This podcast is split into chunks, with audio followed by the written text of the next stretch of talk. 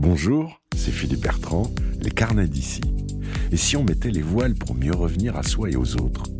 Chaque année, plusieurs dizaines de milliers de jeunes sont déclarés en France en grande difficulté, sans repère et sans avenir garanti. Pour ces jeunes en rupture, une solution est avancée par l'association Océan Peak. Rompre les amarres. Rompre après une rupture sociale. Drôle de défi qui emporte ces jeunes vers le large à bord de la micro-société du voilier, où chacun a la responsabilité des autres. À la barre de ce navire de la reconstruction, Martha Guemes, biologiste, navigatrice et humaniste. Martha est l'invitée des carnets d'ici et Océan Peak est aussi sur la plateforme mode d'emploi.fr. Martha Guemes, bonjour. Bonjour. On va parler euh, d'Océan Peak Project avec vous. Mais avant cela, euh, votre propre histoire, parce qu'elle est, elle est merveilleuse. Euh, donc vous, vous vivez entre l'Espagne et les Canaries? Euh, globalement, ouais, c'est un peu ça. Mais à 18 ans, j'ai décidé de, de, venir faire mes études d'ingénieur en France. Ouais. Je suis arrivée à 18 ans et puis je ne suis plus jamais repartie. Des études de biochimie? Ouais, c'est ça, ingénieur en biochimie. Ça touche quel secteur? Euh, globalement, c'est très orienté à industrie pharmaceutique, mais moi, je l'ai, je l'ai pas fait pour ça. J'étais plutôt orientée au environnement, donc euh, traitement de l'eau, traitement des déchets. Euh, donc, ça a été mes premiers métiers en tant qu'ingénieur. J'ai beaucoup travaillé à l'international dans des bureaux d'études sur le traitement de l'eau, stations d'épuration d'eau potable ou d'eau usée. Oui, il y a du travail hein, sur le sujet. Ouais, bah surtout dans les pays où je travaillais. J'ai beaucoup travaillé en Palestine. J'ai travaillé au Liban, j'ai travaillé au Kenya. Donc, euh, ouais, ouais, c'est des vrais sujets euh, de, de, société carrément, parce qu'en fait, les personnes, elles n'ont pas accès à l'eau potable. Et en 2012, vous faites un, une fin de stage, enfin un stage de fin d'études en Nouvelle-Zélande. C'est ça. J'ai fait un stage de fin d'études en Nouvelle-Zélande et là, ça a été euh, euh, la découverte effectivement du monde de la voile. Donc euh, là-bas, c'est le sport national. Et euh, j'ai eu la chance de monter trois jours sur un bateau avec euh, avec euh, des collègues. Et, et, là, ça a été juste la révélation. Je me suis dit ah bah il faut que je sois capitaine. Il faut que j'arrive à être autonome en bateau. C'était un univers incroyable. Et puis je me disais qu'en fait jusqu'ici je voyageais pas mal, je faisais des, des voyages à vélo, mais euh, je m'arrêtais à la côte, quoi. Donc, on, quand on arrive à, à l'eau, on sait qu'on peut plus y aller, quoi. Et oh. du coup, euh, bah là, euh, ça m'ouvrait euh, des perspectives énormes de me dire qu'en fait, il y avait la capacité d'aller plus loin en bateau. Et donc, je me suis dit, après trois jours, je me suis dit, il faut que je devienne capitaine de bateau. Donc, vous avez passé un monitorat voilà, je suis partie, euh, donc j'ai arrêté mon travail d'ingénieur et euh, je suis partie en Irlande euh, faire une année de bénévole à l'école de voile des Glénans. Et, euh, et, donc euh, passer mon monitorat de voile et apprendre en même temps à, à retaper des bateaux, euh, voilà, à, à apprendre le, le, milieu de la mer. Donc j'ai fait une année là-bas. après ça, j'ai un peu voyagé en bateau. J'ai repris mes, mon boulot d'ingénieur et puis rapidement, je me suis dit que c'était quand même dans la voile où, où je me retrouvais. Et, et donc là, j'ai j'ai eu l'occasion de faire une régate d'entreprise, d'entendre parler d'une course euh, mythique euh, qui est la, la Mini Transat, donc une traversée de l'Atlantique en solitaire. Et je me suis dit, bah, ok, bah, je vais faire la Mini Transat. Il y, a, il y a un film qui est génial sur la Mini Transat. Vous arrivez 30e hein, dans les catégories ouais. mini. Euh, vous traversez quand même des phases de grain. Vous dites, je sais même pas si je vais si je vais y arriver. C'est une catastrophe. C'est limite, c'est limite de la survie par période. Ouais, ouais, c'est un peu ça. Alors, il y a beaucoup de bons moments, euh, mais il y a aussi des mauvais moments. Et quand on a les mauvais moments, c'est vrai qu'on se dit, mais pourquoi on fait ça, quoi? Je, enfin, j'étais convaincue que, que plus jamais je ferais ça et que, que c'était too much, quoi. Et, euh, et en fait, euh, t'arrives et t'arrives en Martinique, t'as passé, euh, t'as vécu l'expérience la plus incroyable de ta vie et puis tous les tous les mauvais moments, tu les oublies et, et on a tous une envie, c'est de repartir, mais, je garderai quand même le souvenir de, de la mini transat. C'est c'est une des choses les plus intenses que j'ai que j'ai jamais faites. Ouais, j'ai j'ai beaucoup fait d'autres projets en bateau après, mais euh, mais la mini c'est c'est ça restera pour toujours. Euh, quelles conséquences l'expérience de la traversée de l'Atlantique peut avoir sur une vie personnelle et professionnelle? Bah là, on peut dire que ça a quand même beaucoup bouleversé ma vie. Euh, d'une part, j'ai j'ai quand même appris à être seule, donc euh, parce qu'on passe euh, euh, voilà au total plus de 28 jours en solitaire, mmh. et euh, c'est quelque chose qu'on qu'on n'apprend pas dans nos vies au quotidien, d'être vraiment vraiment seule face à tout, face à tous les problèmes. Et, euh, et, donc, moi, je suis quelqu'un de très sociable. Donc, c'est vrai que être confronté à cette solitude, tout, tout le monde pensait que j'allais pas y arriver. et, euh, et, au final, j'ai pris un peu goût. Et, euh, et, je pense que ça, ça forge aussi un caractère. Ça forge aussi euh, euh, l'idée de, de, se dire que voilà, il y a des moments, il y a des difficultés. Et on peut pas juste se cacher et ne pas les regarder en face. C'est qu'en fait, on n'a on a pas d'autre choix de continuer à avancer ou de résoudre ces difficultés. Donc, euh, je pense que ça aussi, ça, ça a un impact sur, euh, sur après, sur notre vie au quotidien, quoi. Donc, euh, on a peut-être, voilà, un peu plus de, un peu plus l'impression qu'on peut résoudre des problèmes. Mmh. Et, et puis après, c'est sûr que moi, après l'expérience vécue en mer, j'ai eu du mal à retourner à mon bureau d'ingénieur. Et donc, euh, malgré le, le, soutien incroyable que j'ai eu de, de l'entreprise dans laquelle je travaillais comme ingénieur, euh, bah, c'était vraiment plus possible d'être euh, devant un ordinateur tout le temps. Et, euh, et donc, j'ai décidé d'arrêter mon projet, enfin, d'arrêter le projet d'ingénieur et de m'orienter vers la voile et en même temps euh, de m'orienter vers une voile où je transmettais un peu plus et je partageais un peu plus parce qu'il y avait aussi le côté où, malgré le fait que ça soit une expérience incroyable, c'est une expérience extrêmement auto-centrée. Mmh. Et euh, limite, on, pourrait, à la limite de l'égoïsme, euh, si on peut le voir comme ça. Et donc, c'est vraiment la compétition, c'est la compétition solitaire, c'est c'est très euh, voilà c'est vraiment centré sur soi-même et donc euh, ça m'a fait du bien ça m'a fait grandir mais euh, j'avais envie de transmettre aux autres quoi. Et, et, donc à partir de là je me suis dit euh, bah, pourquoi pas créer un projet dans lequel euh, on, va partager avec les autres. Et je reste convaincue que la voile, pour moi, ça a été euh, voilà une, découverte, un univers incroyable qui a orienté ma vie. Et je pense qu'elle a ce pouvoir-là parce que c'est un milieu de passion. Et donc, euh, pourquoi pas l'utiliser pour des jeunes qui peuvent être un peu en, en, difficulté à un moment de leur vie et essayer de les orienter avec, en partageant un moment en bateau. Comme vous n'avez pas l'habitude de mâcher vos mots, et que vous êtes très direct, euh, vous dites, Martha, la voile, c'est quand même un sport d'élite. Et c'est de l'élitisme. Ça coûte cher, un bateau. Mettre à disposition des jeunes qui sont fracassés par la vie, leur mettre à disposition un bateau qui coûte cher, ça implique d'énormes investissements. Comment vous arrivez à résoudre ça? Ouais, c'est vraiment complexe. En effet, c'est un, un, milieu très élitiste. Euh, ça coûte extrêmement cher. Heureusement, il y a quelques structures qui permettent, euh, voilà, d'arriver à découvrir ce milieu. Mais ça reste complexe. Et, euh, et en effet, euh, donc quand on a créé Ocean Peak, euh, je pense que ça a été un peu un mélange entre le monde du sponsoring et le monde du social, où en même temps, on vendait des projets comme on a l'habitude euh, sur les projets de course, etc.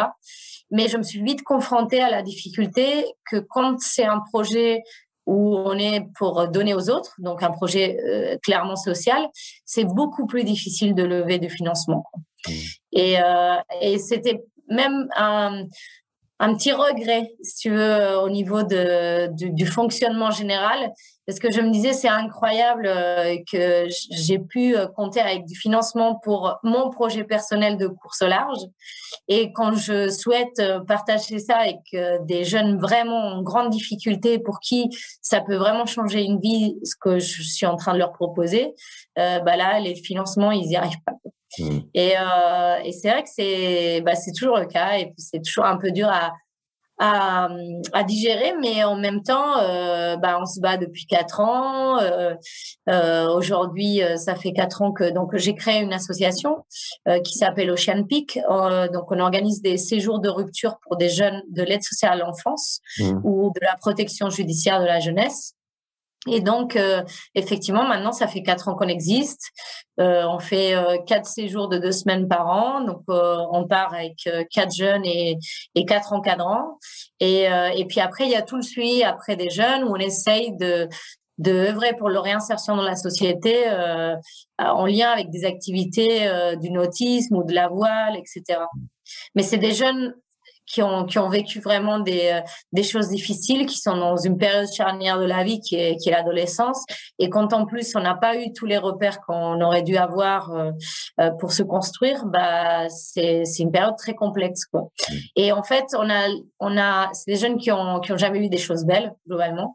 Et euh, quand on monte sur un bateau et qu'on, et qu'on passe 15 jours en mer et qu'on voit des couchers de soleil, des levées de soleil, des dauphins, qu'on nous montre un monde qui est très cadré avec beaucoup, beaucoup de, de contraintes. Hein. Il y a énormément de règles, mais c'est des jeunes qui, au final, cherchent ça parce que leur vie a été tellement chaotique que, avoir quelque chose de, de, concret, de petit, de rassurant, ça, ça les cadre. Et tout ça dans un environnement beau et bienveillant, bah, c'est sûr, ça les marque. Et après, bah, ils se prennent de passion pour la voile. Et euh, s'ils arrivent à trouver dans ça une orientation euh, professionnelle ou, quoi que ce soit, rien qu'un intérêt qui leur permette de se réinsérer, de parler avec d'autres gens, etc., bah, c'est déjà gagné. quoi. C'est des gens, c'est des jeunes, ils sont déscolarisés. Euh, voilà, c'est une réalité très difficile pour eux. Quoi. Mmh. Mais Ocean Speak, l'association, est propriétaire d'un voilier? Non, aujourd'hui, on n'est pas propriétaire d'un voilier. On fait des partenariats avec euh, différentes associations, avec différents propriétaires de voiliers qui nous prêtent leurs voiliers euh, pour, euh, pour faire nos séjours. C'est notre grande difficulté. En fait, on n'a on n'a pas les finances pour pouvoir maintenir un voilier en propriété et, et en faire l'achat. En réalité, en faire l'achat, bon, c'est un investissement, etc. Mais c'est le maintenir. Maintenir un voilier, ça coûte extrêmement cher. Mmh. Et euh, aujourd'hui, pour les voiliers dont nous on a besoin, donc ces voiliers un peu grands pour pouvoir accueillir huit personnes, c'est c'est pas c'est pas possible pour nous de le maintenir. Donc, on fait des partenariats et donc c'est tout le temps la recherche de nouvelles personnes, de nouveaux bateaux qui pourraient éventuellement nous mettre à disposition, nous louer à des prix euh, raisonnables. Et, euh, et voilà, c'est tout notre euh, c'est tout notre travail du quotidien, quoi. Mais voilà, j'ai la chance d'avoir un certain réseau dans le milieu de la mer et des soutiens, et du coup, on arrive toujours à trouver. Comment vous organisez les 15 jours, hein, c'est ça de, de séjour, vous avez une destination prévue, vous avez une route, vous dessinez une route particulière à chaque séjour euh, non, on fait vraiment en fonction de la météo. Quoi. Donc, euh, globalement, on va partir. On a plusieurs ports de départ. Euh, en général, on part de La Rochelle, mais on est déjà parti de Douarnenez, de, de Concarneau. Euh, et donc, euh, en fonction de la météo, nous, on navigue que hors saison. Donc, pas en juillet-août, pour éviter ces séjours qui ont pour but, qui ont un but éducatif très important et qui ont euh, dans l'envie, c'est de transmettre des émotions aussi euh, et des moments forts aux jeunes. Donc euh, voilà, la navigation peut-être dans le golfe du Morbihan en plein mois d'août, c'est c'est pas tout à fait ça qu'on recherche.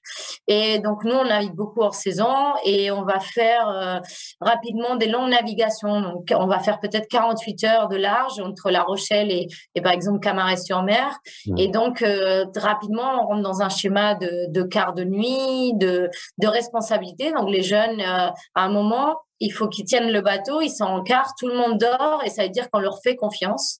Et en même temps, quand eux, ils vont se coucher, il faut qu'ils fassent confiance. Et ça, c'est quelque chose qui, pour nos jeunes, ça a l'air simple comme ça, mais c'est très, très complexe. À chaque expédition, à chaque séjour, il y a quatre jeunes, quatre encadrants. Ça fait huit personnes sur un pont qui est de la taille d'un deux pièces ça pourrait être une prison pour ces jeunes qui sont déjà en rupture avec la société. Et eh bah, c'est marrant, mais euh, tout au contraire, c'est-à-dire que c'est un côté très rassurant, quoi. Euh, que la vie en collectif dans un bateau, même si les espaces sont très petits, euh, elle a, elle a pas grand-chose de pesant euh, quand on est en mer, mmh. parce qu'on a l'impression d'être dans un, un, univers un peu infini, quoi. Et puis euh, les jeunes se sentent rassurés par, euh, par euh, l'outil du bateau. Quoi. Et donc, c'est marrant parce que quand on arrive à terre, donc c'est toujours les moments un peu, un peu complexes à gérer dans, dans nos séjours. Donc, c'est l'arrivée à terre parce que bah, l'arrivée à terre, c'est le retour à la société, c'est le retour à bah, éventuellement, je peux fuguer, éventuellement, je peux partir, éventuellement, je peux faire des conneries. Euh, L'endroit, il est un peu, on a moins de maîtrise effectivement mmh. sur le bateau. Euh, ils peuvent pas aller grand, euh, très loin, quoi. Et ce qui est très, très marrant à observer, et c'est systématique c'est que les jeunes, ils, s'éloignent pas trop du bateau. C'est, euh, c'est ils reviennent et puis en plus c'est vrai que quand on est au, port ou à terre c'est que les conditions météo elles sont pas là euh, pour naviguer. Donc c'est c'est une météo qui qui invite pas trop à aller se balader. Et euh, et puis dans les endroits un peu reculés où on va et du coup les jeunes ils se sentent rassurés quand ils sont proches du bateau quoi. Mmh. et il y a y a une certaine fierté aussi c'est-à-dire que Bon, c'est des jeunes qui, globalement, euh, si on regarde comme ça très rapidement, ils ont tout mal fait dans leur vie. Donc, ils ont toujours été jugés pour ça.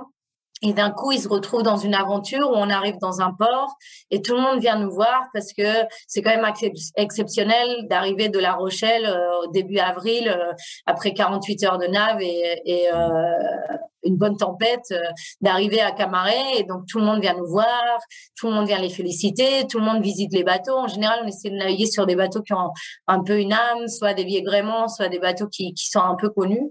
Et donc, tout le monde vient, euh, euh, voilà, s'intrigue sur le bateau, les jeunes. Et là, bon, ils prennent leur, leur déguisement de marin et, mmh. et ils viennent et ils font, oui, oui, ils font la visite du bateau, ils expliquent tout ce qu'ils ont vécu et c'est c'est des moments magnifiques à vivre avec eux. Quoi. Ouais, parce que Martha, vous disiez, vous pouvez faire un accompagnement suite au séjour, donc vous gardez un lien avec ces jeunes?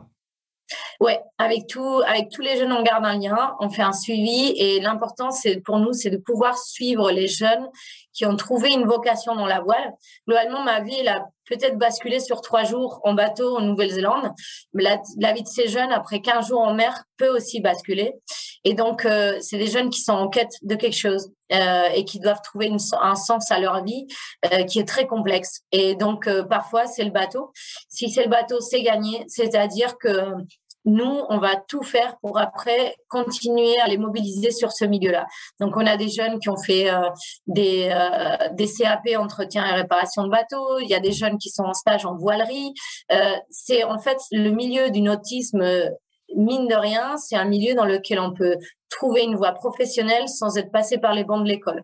Et, euh, et donc, euh, vu que nos jeunes, pour la plupart, euh, n'ont même pas leur brevet des écoles, euh, c'est quand même un milieu d'artisans, de, passionnés, et dans lequel il faut un savoir-faire, mais pas forcément euh, qui s'apprend à l'école. Donc, on peut les accompagner dans ça. Sauf que c'est un milieu, comme on dit, élitiste, dans lequel on s'introduit pas de manière euh, comme ça, on n'arrive pas là-dedans.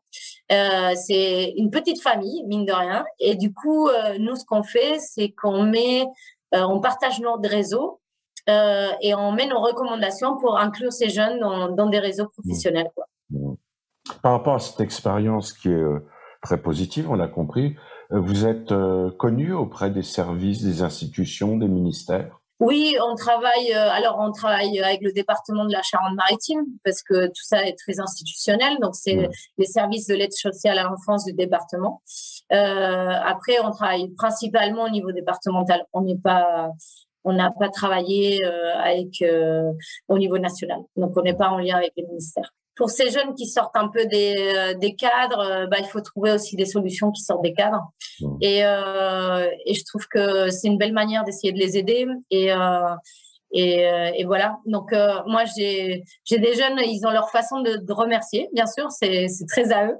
Mais quand un jeune il t'a dit les dix premiers jours du séjour, non mais moi de toute façon je veux pas vivre autre part que dans le quartier et euh, qu'on revient du séjour et que là tu dis euh, ah Martin moi ce que je veux c'est m'acheter un bateau et habiter sur mon bateau bon bah voilà c'est déjà quelque chose de gagné et puis maintenant nous il faut c'est sûr que la route elle est longue que les difficultés seront encore là mais euh, mais voilà il faut les accompagner.